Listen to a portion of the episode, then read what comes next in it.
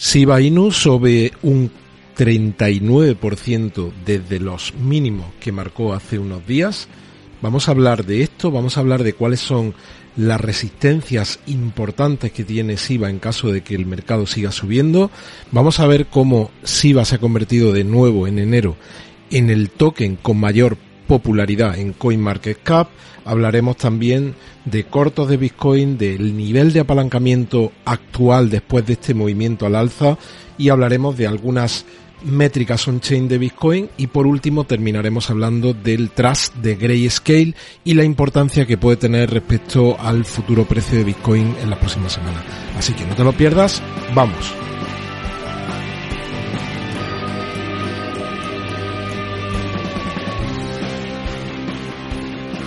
Bienvenidos a otro episodio de Criptomercados y Pymes. Si eres nuevo en el canal, por favor, suscríbete y activa la campana de notificación.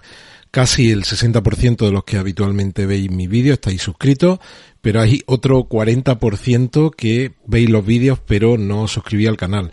La forma de no perderos ninguno de los vídeos es suscribiros y activar esa campana de notificación para recibir cada día la llamada de que hemos subido un nuevo vídeo y no puedas perdértelo. Bueno, vamos a, empezar. Lo primero de todo, recordarte que hay un sorteo activo de 400 tokens Rose.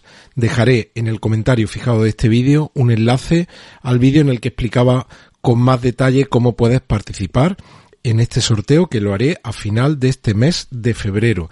Y hay una encuesta activa, que quedan 22 horas en el momento en el que yo estoy grabando este vídeo, en la que preguntamos qué es lo que ocurrirá con el mercado de las criptomonedas en los próximos meses. Cuatro opciones. Hay dos que son las destacadas por los que habéis votado, que sois casi 400 ya. La primera opción es que tendríamos un fuerte rebote del mercado y luego nos iremos de nuevo abajo. Y la segunda opción es que el mercado lo que va a hacer es buscar nuevos máximos. Así que quedan 22 horas y te animo a que si no has participado, participes en esta opción. Lo primero de todo, ver lo que está haciendo el, el mercado, tenemos a casi todo el mercado en verde. Tenemos a Bitcoin subiendo ahora mismo un 9,44 hasta 41.400 dólares. Tenemos a Ethereum subiendo un 6,41. BNB sube más de un 10%. Tenemos también a Terra Luna subiendo más de un 10% con un 11,29. Tenemos a Polkadot también subiendo más de un 10%. Y en el caso de SIBA y de Avalanche, los dos suben más de un 10% también. SIBA sube hasta los 23.40, 23.41 aproximadamente. Y mirando ya en concreto el gráfico de SIBA, lo que tenemos aquí es que desde los mínimos que tuvimos sobre el día 22 de enero hasta ahora hemos crecido un 39%, casi un 40%, pero viendo cuál pueden ser las líneas, las resistencias importantes, fijaos lo siguiente tuvimos un gran volumen aquí en el, en el mes de octubre, aproximadamente por el 6-7 de octubre, que fue cuando SIBA se fue al entorno de los 26-27, entre estas dos líneas verdes, entre 25 aproximadamente y 27. Ahí tenemos, por un lado, mucho volumen que aparece reflejado aquí y reflejado en esta barra de aquí, muchísimo volumen, y eso va a ser una resistencia muy fuerte para el precio de SIBA en caso de que el mercado siga subiendo. ¿Qué sería lo normal si tenemos un crecimiento fuerte de mercado? Que se rompiese esta resistencia y que luego volviésemos a retestearla, como este movimiento de aquí. Veis que si esto continúa, si tenemos un movimiento al alza del mercado, lo razonable sería que si tiene fuerza ese movimiento y tenemos volumen, que fijaos por aquí, ahora mismo prácticamente no hay volumen, lo que tenemos ahora mismo. Pero si ese movimiento se sigue incrementando y si tenemos volumen, tendríamos que romper esta, esta resistencia de aquí y luego lo habitual, después de ese movimiento de ruptura, lo que hay es un retesteo para buscar coger fuerza y luego iniciar de nuevo un movimiento al alza. Así que los primeros puntos importantes, puntos me refiero a importes a, considerar en caso de que el movimiento al alza continúe, pues estaríamos hablando de en torno entre 25 y 27, romper eso para luego retestearlo. Y enlazando esto con lo que están ocurriendo en las ballenas, pues hay un dato positivo. Visteis como ayer estábamos en 1.200 millones de dólares, pero muy poco por encima de los 1.200, estamos casi en 1300 ahora mismo, ha entrado algo más de dinero aquí en, las ballenas de, de SIVA, así que vamos a ver si este movimiento se consolida. Y por otro lado vemos también la entrada de volumen aquí para darle fuerza a este movimiento al alza porque si no es como un gigante con pies de barro, si ese movimiento no tiene volumen se va a quedar en prácticamente nada. Así que eso es algo que tendremos que ir siguiendo en los próximos días.